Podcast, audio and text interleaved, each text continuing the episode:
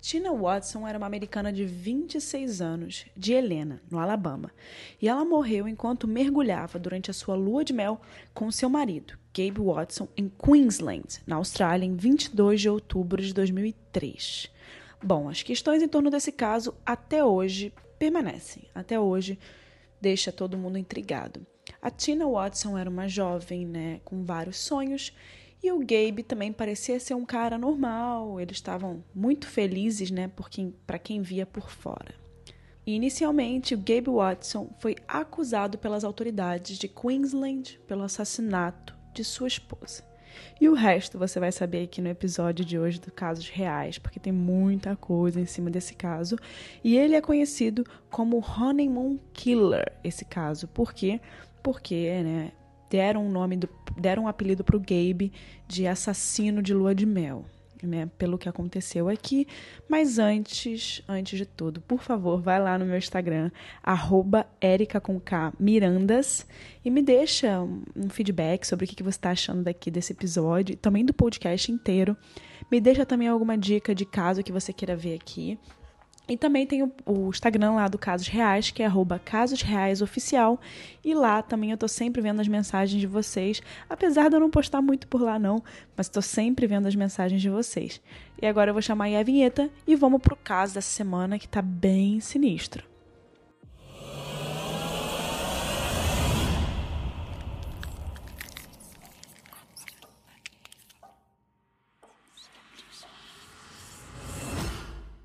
Tina Watson nasceu na Alemanha Ocidental em 13 de fevereiro de 1977 e ela foi para adoção. Em 24 de janeiro de 1980, ela legalmente foi adotada por Tommy e Cindy Thomas.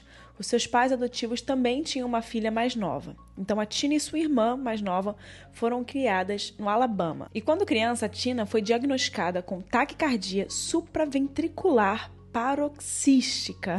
sim, sim. Isso tem um nome, é bem confuso de falar aqui, foi difícil, mas tem uma sigla que dá para falar com mais facilidade, que é PSVT.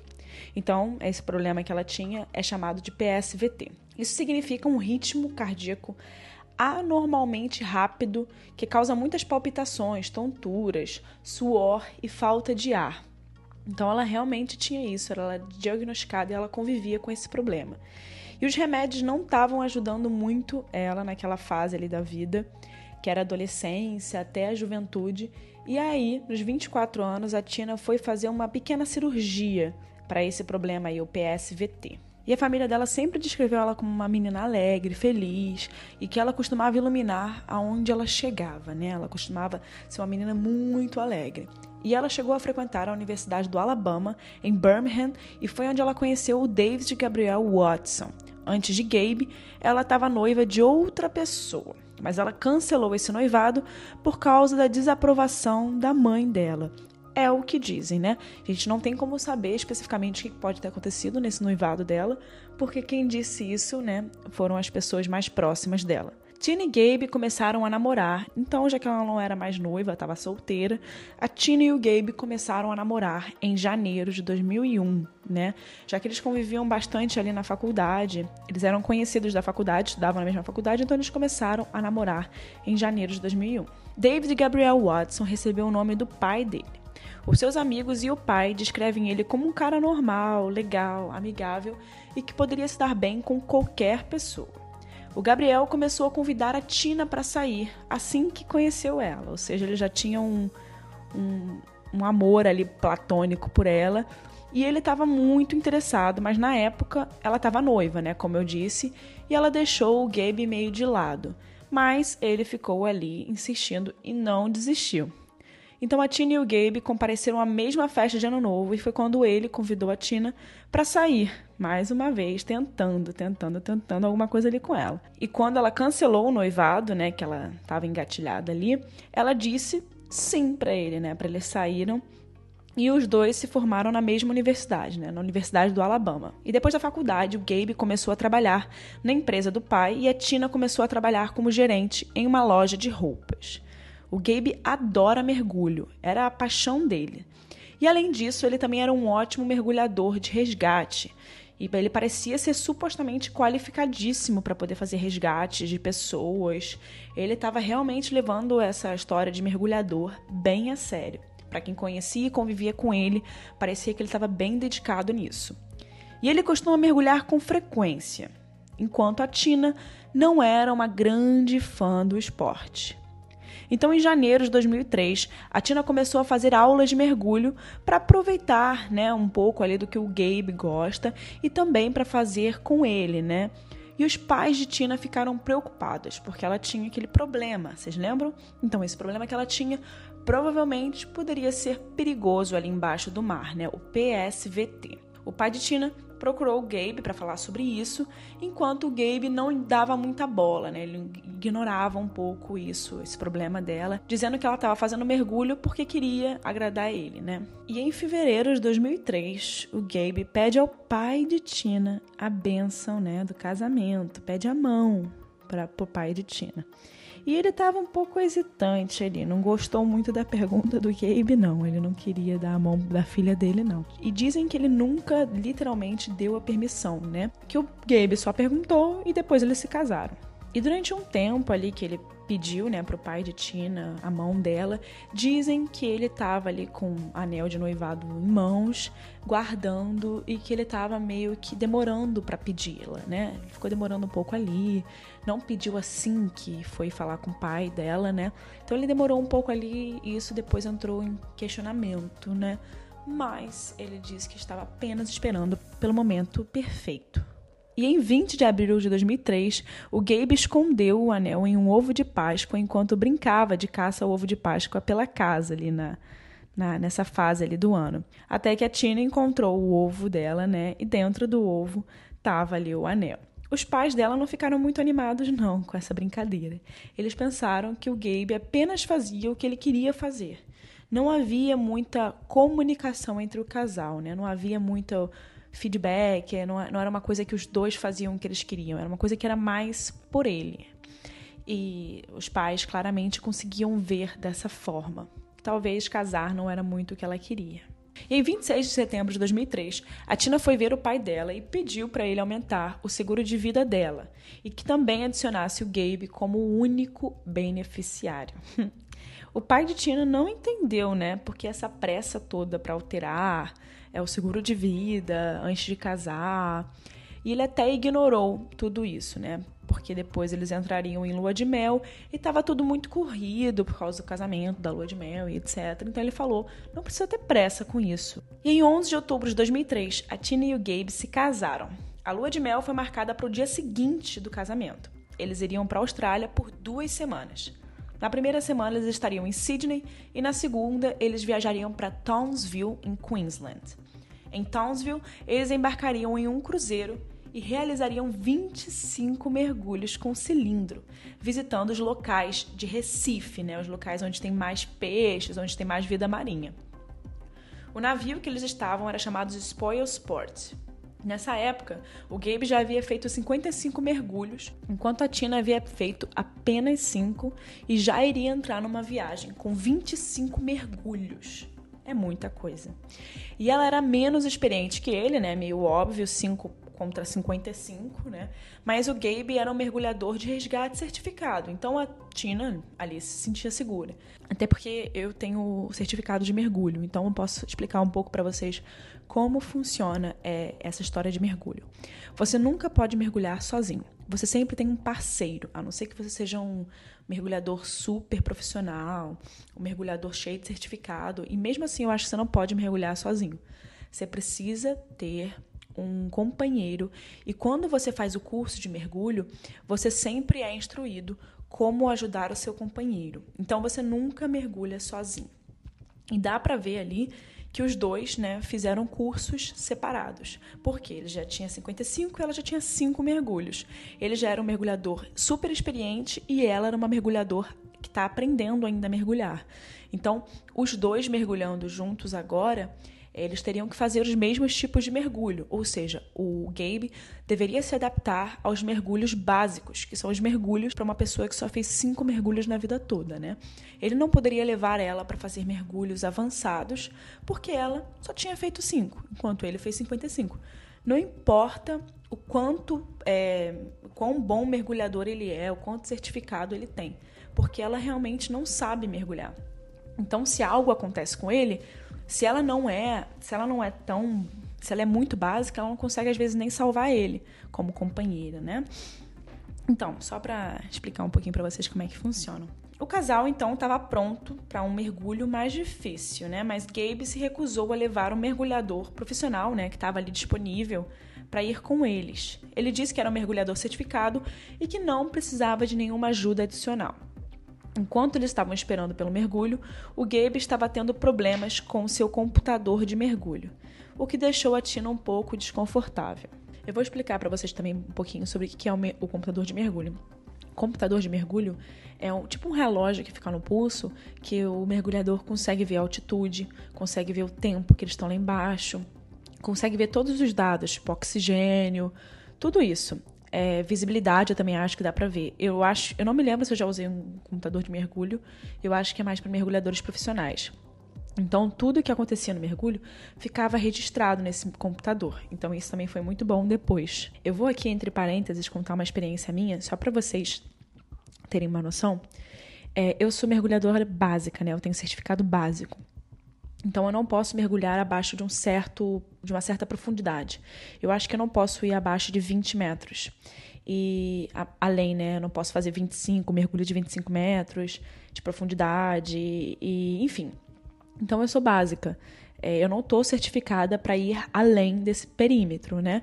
Eu não consigo fazer um mergulho além disso. Eu teria que fazer um outro curso para conseguir fazer um mergulho mais avançado. E nesse caso, eles estavam indo fazer um mergulho mais difícil, né? É, era um mergulho que era um pouco mais fundo, que era um mergulho que tinha uma. Tinha um naufrágio nesse mergulho, tinha um barco lá naufra... naufragado. Então era um mergulho que, por exemplo, eu não, não poderia fazer, é, eu estou mais ou menos ali na categoria que a Tina estava. Eu, eu, eu, fiz mais ou menos cinco mergulhos e eu não poderia fazer esse mergulho. Inclusive, aconteceu comigo uma experiência dessa. Eu viajei para Bonito, no Mato Grosso do Sul, e o mergulho que eu queria fazer, inclusive eu tinha pago já uma parte do mergulho, tinha agendado. Eu cheguei lá e no dia o mergulho estava classificado como avançado não como básico, como ele é normalmente. Por quê? Porque nesse dia estava tendo algas então a visibilidade, aonde é o nível básico, era muito ruim. Então as pessoas teriam que descer abaixo, né, ir mais profundo para conseguir ver é, com mais clareza, para poder ver peixes, etc., para realmente fazer o mergulho. Ali no meu nível básico estava com algas, então não dava para ver nada.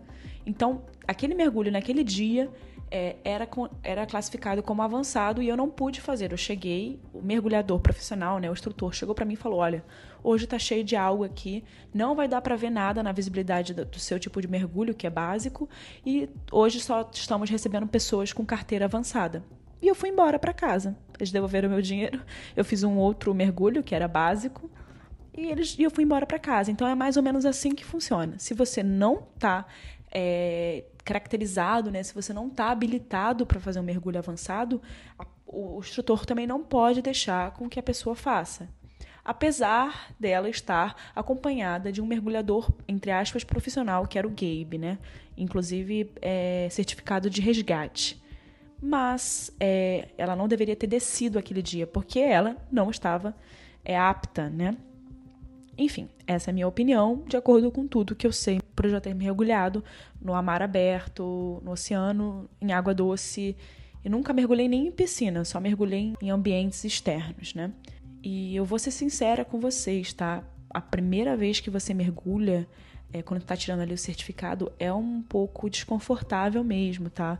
É, eu tive um ataquezinho, assim, eu fiquei um pouco nervosa, mas um instrutor foi fundamental para me ajudar a ficar tranquila, para me fazer acostumar, porque é como você colocar realmente, tirar um peixe fora d'água. E a gente se coloca dentro do mar, né? A gente está entrando ali num ambiente que a gente não conhece nada, é, que é tudo muito novo e a gente tem que respeitar muito as coisas ali embaixo. Então, é um pouco disso. Eu acho que todo mundo fica um pouco desconfortável no início, ainda mais ela que tinha um problema, né? Então, vamos parar aqui de né, fazer parênteses. No dia 22 de outubro de 2003, o mergulho estava sendo considerado difícil, né? Eu tinha falado para vocês. É, por causa da profundidade e a corrente do oceano naquele dia. E haviam pessoas no barco para ajudar se algo desse errado. Antes do mergulho, Gabe pediu o peso adicional para Tina. Na opinião dele, ela não iria conseguir descer sem esse peso. Esse peso, gente, é, são. É, como é que eu posso falar? É como se fossem anilhas de academia mesmo, tá? É como se fossem anilhas de academia, que é são lastros que você coloca no, no cinto para afundar, porque como a gente está com cilindro, como a gente também tem o nosso peso, a gente tem cilindro, então a gente, seria mais fácil do mergulhador subir, né? Seria muito difícil da gente conseguir mergulhar se a gente não tivesse esses cilindros. E você faz a conta de acordo com o seu peso. Agora eu não lembro direito, porque já tem um tempo que eu não mergulho, por causa da pandemia, mas eu me lembro que era relativo ao peso. Por exemplo, ah, a Érica tem 60 quilos, então a gente tem que colocar um é, lastro a cada 10 quilos. Vai, tô dando um exemplo, tá bom? Mas é mais ou menos isso. Se eu coloco muito é, desse peso, eu afundo mais do que eu devo, né? É mais difícil para mim subir, porque eu tô mais pesada. Óbvio, afinal eles colocam um peso, literalmente um peso na sua cintura. E quando, por exemplo, tá com pouco peso para descer, eles colocam mais um porque você não tá conseguindo, né, fazer um mergulho tão bem, está flutuando mais. Enfim. E aí, né, ele adicionou mais peso para Tina, porque ele achava que aquele peso que ela tava inicialmente, né, que os instrutores colocaram, não era o peso ideal para ela conseguir fazer o mergulho, né, tranquilamente. Depois que eles adicionaram esse peso, eles mergulharam e poucos minutos depois de estarem debaixo da água, o Gabe disse que a Tina começou a agir muito preocupada, tentando avisar para ele que algo estava errado. O Gabe então disse que a Tina acidentalmente arrancou a máscara de, de respiração de seu rosto e então ele começou a entrar em pânico. E segundo Gabe, ele se distraiu consertando a máscara dela, mas depois que ele consertou, ele percebeu que ela estava afundando. E em vez de ajudá-la, ele nadou até a superfície e foi até o barco buscar por ajuda, né? Que ele disse que não precisava. Enquanto isso, havia um instrutor que estava lá embaixo, né? O Wade estava lá na água e que viu a Tina afundar. Então ele agarra ela e tenta levar ela para a superfície. O instrutor levou ela para um outro barco, que era chamado Jazz 2 e deu para ela um CPR por mais ou menos 30 minutos. E quando as pessoas perguntaram a Gabe por que, que ele não trouxe ela para a superfície, o motivo dele foi que ele nunca aprendeu como trazer alguém de volta à superfície, apesar dele ser um mergulhador de resgate. O Gabe voltou para o barco original, né, o barco que eles saíram, e nem perguntou onde a Tina estava ou, ou se ela estava bem, né, se ela estava ok.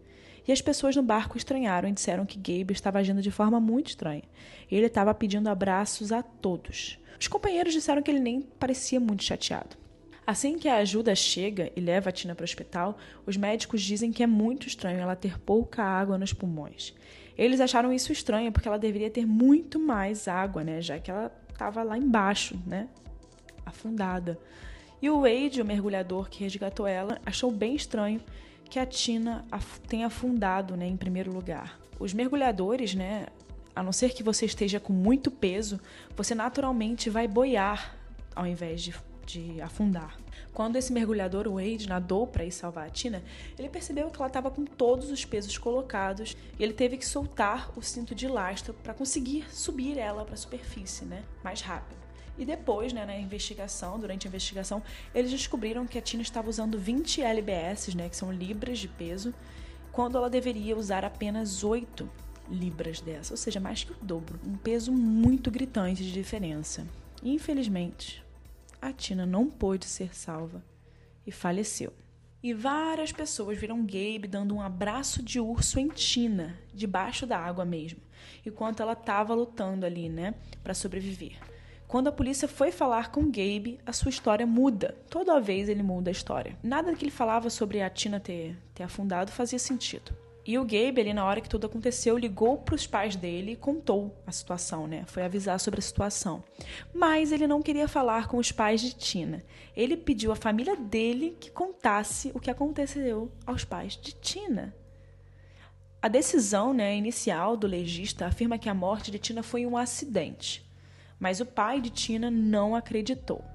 Cinco dias após a morte de Tina, o Gabe e o corpo dela foram levados de volta para os Estados Unidos. O funeral aconteceu pouco tempo depois. Os amigos e familiares de Gabe e Tina estavam lá e, de acordo com muitas pessoas, o Gabe estava agindo de uma forma muito inadequada. Parado na frente do caixão aberto, o Gabe se vira para o seu amigo e diz: Pelo menos o seio dela parece alegre. Muito inadequado, né? E mais tarde daquele ano, Gabe enviou à família de Tina um cartão de Natal. E ele colocou uma foto dele nesse cartão de Natal e do lado da Tina, né, no casamento, e, e citou: Quem é aquele cara sexy ao lado da Tina? Ah, sim, sou eu. Fecha aspas. E depois de tudo ter se acalmado ali, depois do funeral e etc., o Gabe tentou entrar com um processo pela agência de viagens por causa da viagem ter sido interrompida ali, né? Pelo que aconteceu com a Tina. Mas eles falaram, né, porque eles tinham pago seguro, né, que o que aconteceu ali durante o mergulho não foi coberto pelo seguro, que faz todo sentido, né? E enquanto isso, o pai de Tina, né, o Tommy, não acreditou em nenhuma em uma única palavra dessa história. Ele sentiu que precisava procurar um pouco mais fundo.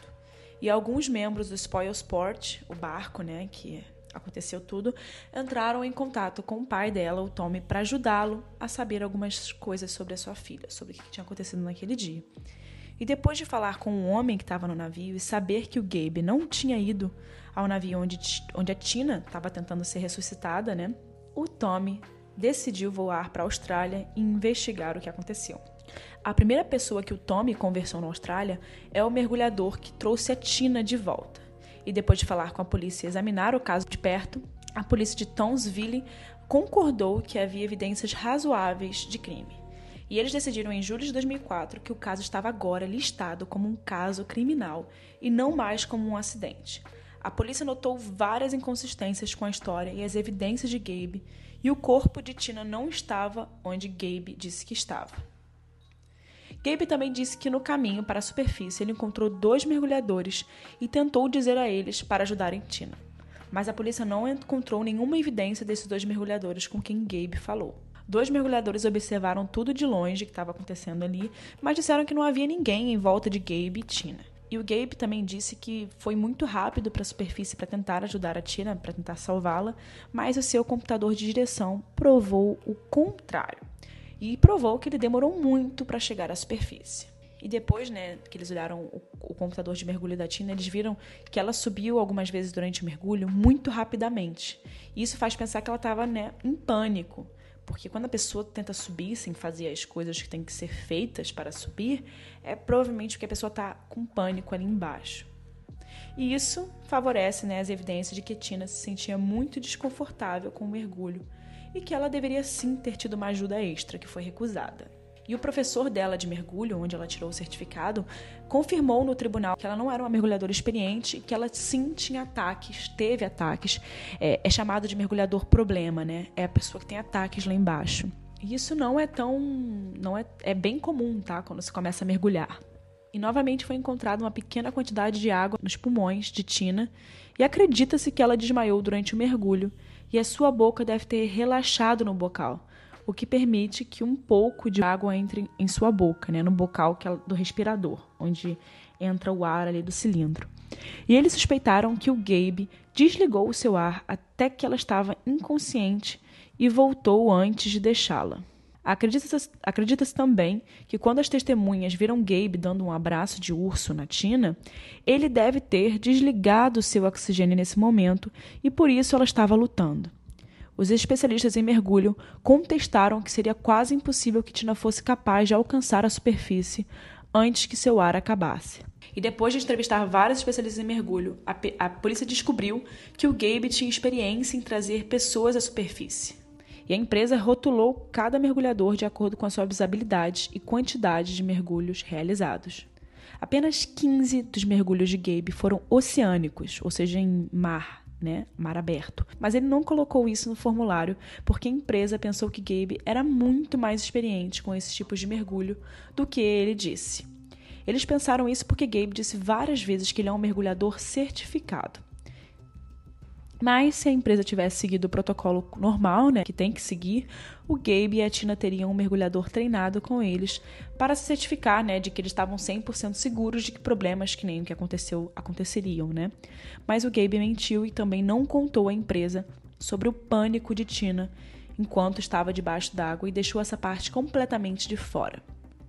Eles pensaram isso porque Gabe disse várias vezes que ele é um mergulhador certificado. Watson viajou voluntariamente dos Estados Unidos para a Austrália em maio de 2009 para ser julgado. No julgamento de 5 de junho de 2009, ele se declarou inocente de assassinato e culpado de homicídio culposo e foi condenado por homicídio culposo. O promotor da coroa, o Brandon Campbell, apontou que, durante o tempo da investigação, Watson deu à polícia 16 versões diferentes do que tinha acontecido naquele dia e que nenhuma dessas versões correspondia ao que a única testemunha ocular tinha de fato visto. Quando a Tina foi trazida à superfície, o seu regulador ainda estava em sua boca, o seu tanque ainda tinha ar e os testes não indicaram falhas em seu equipamento. O Campbell descreveu Watson como um mergulhador experiente, treinado para resgatar mergulhadores em pânico, que permitiu que sua esposa afundasse no fundo do oceano sem fazer qualquer tentativa séria para resgatá-la. Watson não inflou o dispositivo de controle de flutuabilidade de Tina, nem removeu seu cinto de lastro e falhou em cumprir suas obrigações como seu companheiro de mergulho, por não compartilhar sua fonte alternativa de ar. Watson foi condenado a quatro anos e meio de prisão, a ser suspenso depois de cumprir apenas 12 meses.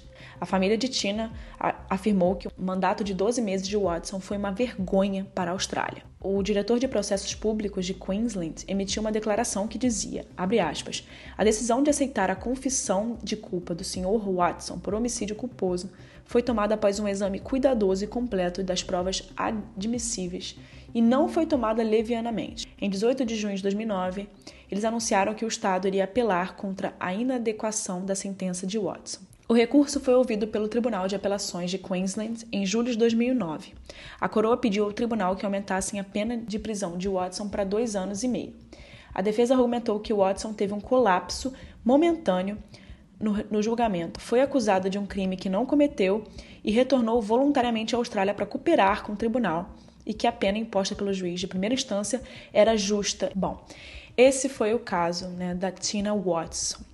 Esse é um caso para mim que eu já deixei claro para vocês é, o que, que eu acho sobre esse caso. Como mergulhador, né? Como mergulhadora, eu posso dizer que realmente teve falha, muitas falhas aí do Gabe como o companheiro de mergulho, falhas consideradas inadmissíveis, né? Porque faz parte do certificado dele resgatar pessoas em em, em pânico, e ele não fez isso com a mulher dele, né? Eu, Érica, com curso básico, conseguiria ajudar uma pessoa a conseguir respirar, né? É só eu dar o meu outro cilindro é, que está do meu lado de ar para a pessoa. A gente é indicado no treinamento quando a pessoa perde o bocal dela, não encontra o cilindro de ar dela, né, o bocal de ar, a gente está indicado a dar o nosso para a pessoa respirar e aí, né, nesse momento ele deveria ter dado para ela respirar, tirado os lastros dela, né, e subido com ela para a superfície.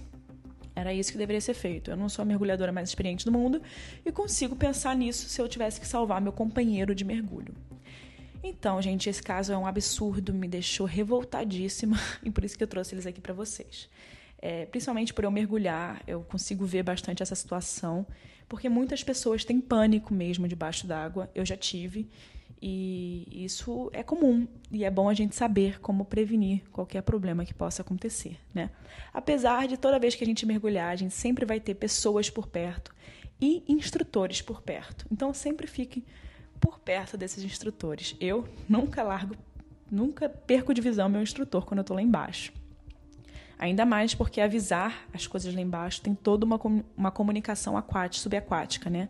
É por sinais, a gente se comunica por sinais. E a gente, quando faz o curso, a gente aprende a se comunicar por sinais. E, enfim, gente, é isso. Esse é o caso de hoje. Espero que vocês tenham gostado da forma que eu trouxe esse caso. E, claro, deixem uma sugestão de próximo episódio lá nas minhas redes sociais. e é sempre um prazer falar com vocês. Um beijo e até o próximo episódio.